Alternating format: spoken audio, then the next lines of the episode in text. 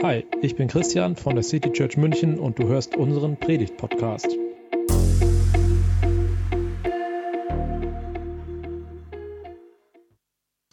So, ja, heute ist der zweite Advent. Und ähm, der Advent, der ist ja schon irgendwie eine komische Zeit. Also einerseits ist der Advent gut gefüllt mit leckeren Plätzchen, mit Lebkuchen, mit schon ein bisschen Weihnachtsstimmung. Bei mir zumindest normalerweise, bei euch hoffentlich auch ein bisschen. Aber wie gesagt, es geht bei dem Advent ja eigentlich auch nochmal um etwas anderes. Christen glauben etwas, das irgendwie nur schwer zu begreifen ist. Etwas, das auch ein bisschen crazy klingt. Und ich möchte das mal ganz kurz zusammenfassen. Also, es war einmal ein großes Nichts und in diesem Nichts war Gott. Und Gott machte in diesem Nichts eine Erde mit allem Getier und schließlich den Menschen. Diese Menschen sollten in einer engen Verbindung zu ihm leben. Aber die Menschen kriegten das nicht so auf die Reihe, verscherzten es sich mit Gott und machten fortan allen möglichen Unsinn. Als Gott viele Jahre lang auf die Vernunft der Menschen gehofft hatte, beschloss er einzugreifen. Er kam als Baby mitten unter die Menschen. Das war Weihnachten. Und so lebte er dann einige Jahre, erzählte viel von Gott, tat Wunder, heilte. Und irgendwann wurden die Mächtigen auf ihn aufmerksam. Und sie beschlossen, ihn zu beseitigen. Und als er schließlich starb, wurde er einige Tage später nochmal lebendig. Und viele Menschen haben ihn gesehen.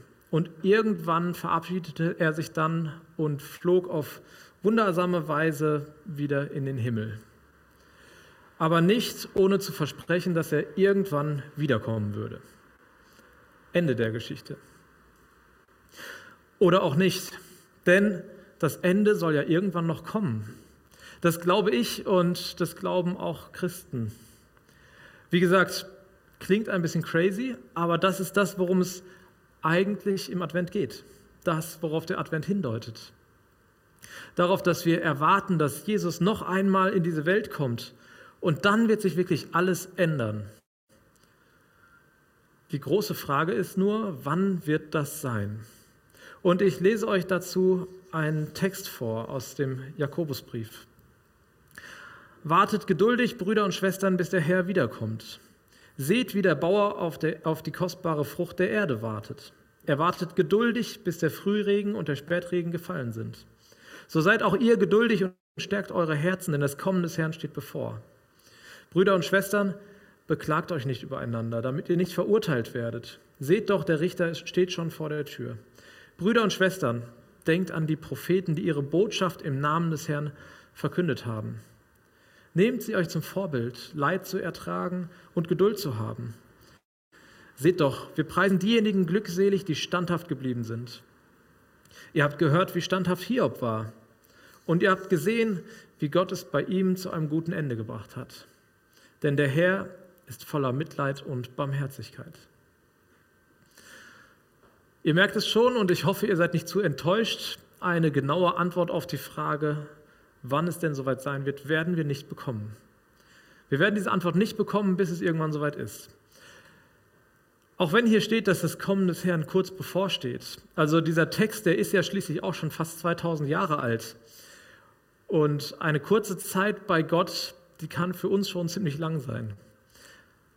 Aber ich möchte mit euch gemeinsam mal schauen, wie wir denn eigentlich diese Zeit bis dahin gestalten können. Wie können wir die Zeit verbringen, bis Jesus wiederkommt? Und bis mit ihm Gott nochmal ganz neu sichtbar wird. Was heißt es, wenn hier von Warten gesprochen wird? Also erstmal die Frage, ich weiß nicht, wer von euch wartet denn gerne? Wie erwartet, es gehen keine Hände hoch. Also für mich gibt es tatsächlich verschiedene Situationen des Wartens. Die erste, wenn ich es eilig habe. Es gibt Termindruck, wir müssen zu einem bestimmten Termin rechtzeitig da sein und dann warte ich. Ich warte darauf, dass endlich alle fertig sind und das ist ein Warten, das mich stresst. Da könnte ich manchmal echt zu viel kriegen. Es gibt eine weitere Situation des Wartens und die ist schon viel angenehmer. Ein Warten auf Gäste. Wenn alles vorbereitet ist, ich keinen Druck mehr habe und ich nochmal entspannen kann. Noch einmal durchatmen. Und dann noch eine dritte Situation des Wartens. Vielleicht typisch für die Weihnachtszeit. Sie ist ein bisschen ähnlich wie die zweite, aber dieses freudige Erwarten. Ich kann es gar nicht abwarten, bis endlich Weihnachten ist und ich Geschenke bekomme. Ich gebe zu, als Kind war das mit den Geschenken noch deutlich stärker, diese Vorfreude darauf, dieses Erwarten. Heute kann ich es tatsächlich kaum erwarten, endlich zur Familie zu fahren und sie wiederzusehen und dann eine schöne Zeit mit ihnen zu verbringen. Aber um was für ein Warten geht es eigentlich hier im Advent? Es gibt eine andere Übersetzung dieses Bibeltextes und da heißt es, haltet geduldig aus. Also aushalten. Das heißt, die Situation, in der wir jetzt sind, die ist nicht zufriedenstellend. Es fällt nicht leicht zu warten. Das griechische Wort hier ist Makro, Makrothymia und das heißt so viel wie Langmut oder Ausdauer. Wir sollen also einen langen Atem haben. Ich glaube, das ist nicht ganz leicht. Wir warten als Christen darauf, dass Jesus wiederkommt. Und das seit fast schon 2000 Jahren. Da muss man echt einen langen Atem haben. Aber warum warten wir eigentlich immer noch darauf? Warum haben wir nicht längst die Hoffnung verloren? Als Christen wissen wir, dass Gott das erste Wort über die Welt gesprochen hat und dass er auch das letzte Wort haben wird. Wenn wir also jetzt schon 2000 Jahre warten, dann wird das seine Gründe haben. Gott sieht den Zeitpunkt noch nicht gekommen. Aber warum? Was ist es denn, worauf Gott wartet? Ich glaube, dass Gott das nicht macht, um uns hinzuhalten. Ich bin davon überzeugt, dass Gott ein großes Herz für alle Menschen hat. Und es gibt noch so viele Menschen, die ihn nicht kennen, die noch nichts von ihm gehört haben. Und damit gibt Gott sich einfach nicht zufrieden. Er möchte, dass mehr Menschen eine Beziehung zu ihm aufbauen. Dass, ja, also letztendlich sind wir Menschen es, die Gott warten lassen, dass er endlich seinen Sohn zurück auf die Welt schicken kann. Aber es wäre, glaube ich, auch vermessen, jetzt von irgendeinem Zeitraum zu sprechen, wann denn genug Menschen an ihn glauben, wann Gott soweit ist. Uns wird ja in diesem Text aus dem Jakobusbrief ein Beispiel genannt. Ein Beispiel für das Warten. Der Bauer, der auf seine Ernte wartet. Ich weiß nicht, wie präsent uns als Stadtmenschen noch dieses, dieses landwirtschaftliche Beispiel ist. Der Bauer weiß, dass er warten muss. Er muss darauf warten, bis die Natur das ihre tut. Es muss Regen fallen, die Sonne muss scheinen, es muss noch mehr Regen fallen und er muss Geduld haben. Er weiß, irgendwann wird es soweit sein. Irgendwann ist es soweit, dass ich ernten kann. Aber der Bauer, der hat uns eins voraus. Er hat Erfahrung. Er hat die Erfahrung, dass er weiß, wann ungefähr es soweit sein wird. Bei dem, worauf wir Christen warten, wir als Christen warten und was im Advent neu bewusst werden soll, darum handelt es sich, da handelt es sich ja um ein einmaliges Ereignis. Es gibt keine Erfahrungswerte die man weitergeben kann. Denn das wiederholt sich ja nicht jedes Jahr. Advent wiederholt sich jedes Jahr, aber das, worauf der Advent deutet, ist einmalig. Das Warten, um das es im Advent geht, ist also ein Warten auf unbestimmte Zeit.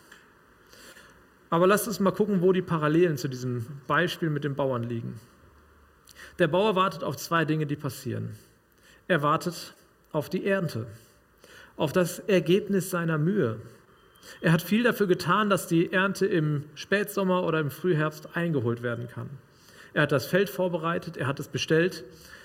Vielleicht sorgt er dafür, dass die Pflanzen nicht von Tieren aufgefressen werden oder das Unkraut die Pflanzen überwuchert. Und der Lohn für den Bauern ist dann am Ende die Ernte. Wenn wir als Christinnen und Christen in Situationen kommen, die ja, in denen es ein Kampf für uns ist, am Glauben festzuhalten, dann dürfen auch wir darauf vertrauen, dass diese Belohnung irgendwann kommen wird, so wie beim Bauern die Ernte irgendwann kommen wird. Die Bibel spricht hier davon, dass wir uns die Propheten zum Vorbild nehmen sollen oder ganz explizit nochmal Hiob, der uns ein Vorbild sein soll. Wenn es uns also nicht gut geht, und davon kann der Hiob ein Lied singen, wenn es uns nicht gut geht, dann dürfen wir wissen, es gibt ein Ende des Wartens, ein Ende des Aushaltens. Irgendwann wird es soweit sein, dass wir befreit werden von allem, was uns belastet, was uns Angst macht, was uns verunsichert. Und wir dürfen wissen, dass alles liegt in Gottes Hand. Das Zweite, worauf der Bauer wartet, ist der Regen. Ich weiß nicht, wie viele von euch auf Regen warten. Äh, ich warte im Moment eher auf den Schnee. Aber der Bauer, der wartet auf den Regen, der die Saat bewässert und wachsen lässt. Der Bauer hat getan, was er tun konnte und was er tun musste. Aber das Entscheidende, dass die Saat auch aufgeht, das muss er Gott überlassen. Das Ganze mit der Saat, das ist ein Bild, das in der Bibel auch an anderer Stelle vorkommt.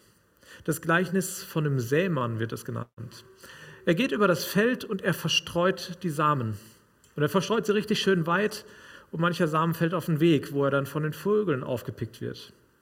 Mancher Samen fällt auf Felsen, wo er kurz Wurzeln ausbilden kann und dann eingeht, weil er keine Nahrung bekommt. Ein dritter wird von Dorngestrüpp erstickt. Aber der vierte Samen, der fällt auf fruchtbaren Boden und wächst. Und dieser Samen, der steht dafür, dass Menschen von Gott hören. Und wenn der Samen aufgeht, dann heißt das, dass sie eine Beziehung zu Gott anfangen, dass sie Gott begegnen. Wenn wir also diese beiden Bilder mal zusammentragen, dann warten wir auch heute darauf, dass die Menschen, die durch uns vielleicht etwas von Gott hören, dass sie eine Beziehung zu Gott aufbauen, dass sie Gott ganz persönlich begegnen und dass sie erleben, Gott begegnet auch mir ganz persönlich.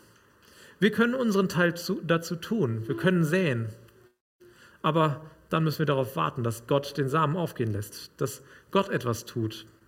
Wir müssen darauf warten und darauf vertrauen, dass Gott das irgendwann machen wird. Noch etwas anderes zum Warten. Wir haben ja gerade schon gesehen, also es hat sich keiner gemeldet, keiner wartet gerne. Also stellt sich für mich die Frage, wie können wir das Warten jetzt gestalten? Lasst uns mal an eine andere Bibelstelle schauen, an der die Menschen das erste Mal auf das Wiederkommen von Jesus gewartet haben nämlich die Geschichte von Himmelfahrt, also die Geschichte, wo Jesus wieder in den Himmel hinaufgeflogen ist, wie auch immer. Und da heißt es, die Apostel, das waren die, die mit Jesus unterwegs waren, ganz eng mit ihm waren, sie starrten wie gebannt zum Himmel und schauten ihm nach. Da standen plötzlich zwei weiß gekleidete Männer bei ihnen und die sagten, ihr Männer aus Galiläa, was steht ihr da und schaut zum Himmel? Dieser Jesus, der von euch weg in den Himmel aufgenommen wurde, wird wiederkommen. Genau, genauso wie ihr ihn habt in den Himmel gehen sehen. Also diese Jünger, diese Apostel, sie stehen erstmal da wie erstarrt. Den Blick zum Himmel gerichtet, sie schauen Jesus hinterher und sie können überhaupt nicht so richtig glauben, was da eigentlich passiert ist. Aber diese zwei Männer, es waren Engel, sie fordern die Jünger dazu auf, nicht regungslos dazustehen und zu warten. Ja, irgendwann wird Jesus wiederkommen. Eine Erwartungshaltung, die ist richtig. Aber es geht nicht um ein untätiges Abwarten. Und nach diesem Ereignis, was die Apostel hier erlebt haben, geht es bei ihnen erst so richtig los. Erstmal ziehen sie sich zurück zum Gebet. Sie treffen sich mit anderen Glaubenden. Und dann wählen sie einen zwölften Apostel, der, der Judas ersetzen soll, denn Judas hat, nachdem er Jesus verraten hat, Selbstmord begangen. Und dann passiert das große Ereignis, dass der Heilige Geist auf sie ausgegossen wird. Auch das ist ein ziemlich krasses und irgendwie merkwürdiges Ereignis in der Bibel. Da kommt Gott ganz persönlich zu ihnen und sie werden erfüllt von Gott und, und sprudeln über von Gott. Und die Missionsarbeit beginnt. Ein anderes Beispiel für das geduldige Warten sind die Propheten, die hier in unserem Bibeltext aufgeführt werden. Sie haben geduldig viel Leid ertragen. Uns geht es heute meistens sehr gut, aber gleichzeitig sind wir so ungeduldig.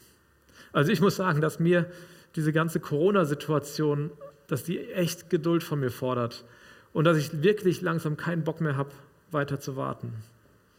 Die Propheten, von denen wir in der Bibel lesen, die haben oft noch viel schwerere, viel krassere Zeiten durchgemacht und sind vor allem persönlich noch viel stärker angegriffen worden. Sie wurden angefeindet wegen der Dinge, die sie im Auftrag von Gott gesagt haben, die sie getan haben. aber sie haben durchgehalten und sich nicht von Menschen davon abbringen lassen, zu Gott zu stehen. Wir sollen also die Zeit nutzen, die wir darauf warten, dass Jesus wiederkommt. Wir wissen nicht, wann das sein wird, aber wir wissen, dass bis dahin noch viele Menschen Gott kennenlernen dürfen. Und so wie die Apostel die anderen Menschen von Jesus erzählt haben, können auch wir das tun. Wir können die Zeit nutzen. Wir können die Zeit nutzen, um Menschen mit Liebe zu begegnen, um ihnen zu sagen, was unsere Hoffnung ist und woran wir glauben. Nicht nur missionarisch steckt darin ein Auftrag. Auch für den Umgang miteinander gibt es da einen Hinweis. Da heißt es, Brüder und Schwestern, so werden immer die Leute angeredet, die in einer Gemeinde sind. Beklagt euch nicht übereinander, damit ihr nicht verurteilt werdet. Seht doch, der Richter steht schon vor der Tür. Hier macht die Bibel Werbung dafür, oder vielleicht besser ausgedrückt, sie ermahnt richtig dazu, als Gemeinde, als Christen zusammenzustehen. Das gilt für Christen in einer Kirche vor Ort, so wie hier in der City Church. Aber das heißt nicht, dass immer nur Friede, Freude, Eierkuchen ist. Es geht nicht um einen oberflächlichen Frieden. Das, aber das heißt, dass wir uns nicht grundlegend auseinanderreißen lassen dürfen. Dass wir gemeinsam um den guten und richtigen Weg ringen sollen. Nicht in Ärger übereinander, sondern in gegenseitigem Respekt und Liebe. Für viele Menschen ist der Umgang mit Corona tatsächlich so eine Zerreißprobe. Aber auch wenn ich daran denke, dass wir als Gemeinde gerade auf dem Weg nach unserer, auf der Suche nach unserem Weg hier in der Stadt sind, gerade in solchen Zeiten, wo Veränderungen dran sind, wo neue kreative Prozesse stattfinden, auch da sind Gemeinden immer auf die Probe gestellt. Gerade in solchen Prozessen ist es wichtig, dass wir nicht in Ärger übereinander auseinandergehen, sondern gemeinsam Ideen entwickeln. Und um nochmal klar zu bekommen, was gemeint ist mit diesem, sonst wird Gott euch richten. In Matthäus 7, das ist in der Bergpredigt, da heißt es, verurteilt nicht andere, damit Gott nicht euch verurteilt. Denn euer Urteil wird auf euch zurückfallen und ihr werdet mit demselben Maß gemessen werden, das ihr bei anderen anlegt. Das wünsche ich mir, dass wir das als Gemeinde weiter so leben können. Dass Menschen hier nicht verurteilt werden, weil sie andere Ideen haben, weil sie anders leben weil sie die Bibel an manchen Stellen anders verstehen, als ich das selber tue oder tun würde. Das heißt nicht, dass man nicht über unterschiedliche Meinungen diskutieren dürfte. Das ist wichtig, dass wir darüber sprechen, vielleicht auch darüber streiten an manchen Stellen. Aber es geht nicht um eine Oberfläche, es geht hier nicht um eine oberflächliche Toleranz, sondern es geht darum, den anderen mit seiner Meinung, mit seiner Ansicht, mit seiner Einsicht in Liebe anzunehmen nicht über den anderen ein Urteil zu sprechen. Denn das ist der Maßstab, mit dem wir dann selbst gemessen werden. Jesus hat einen ganz eigenen Maßstab. Und ich wünsche mir, dass Jesus seinen Maßstab bei mir anlegt und nicht meinen Maßstab. Und Jesus Maßstab ist, ich bin für dich gestorben. Ich bin für dich gestorben mit all deinen Schwächen und all deinen Fehlern. Ich bin für dich gestorben, als du noch nichts von mir wissen wolltest, als ich dir noch völlig egal war und trotzdem liebe ich dich so sehr und ich nehme dich mit deinen Fehlern an. Das ist der Maßstab, den ich mir wünsche, dass, dass er an mich angelegt wird.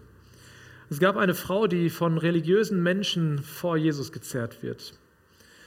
Diese Frau hatte die Ehe gebrochen und zu dieser Zeit in, nach den religiösen Gerechten, äh, Gesetzen äh, war das ein richtig schlimmes Vergehen. Sie sollte gesteinigt werden. Und Jesus sagt zu ihr, ich verurteile dich nicht. Aber er sagt auch noch etwas weiteres zu ihr. Er sagt auch zu ihr, ändere dein Leben. Richte dein Leben an mir aus und tu das nicht mehr, was ich dir bereits vergeben habe. Ich weiß, dass ich selbst da immer wieder scheitere. Aber ich möchte mich bemühen, das nicht mehr zu tun, was Jesus mir vergeben hat und auch das, was er mir, und, ich, und das, obwohl ich weiß und weil ich weiß, dass er auch in Zukunft mir immer wieder vergeben wird. Das Angebot von Jesus steht also im Raum. Lass dich mit diesem genialen Maßstab messen. Das war die Predigt aus der City Church München. Wir freuen uns, wenn du auch nächstes Mal dabei bist. Und bis dahin wünschen wir dir eine gute Woche.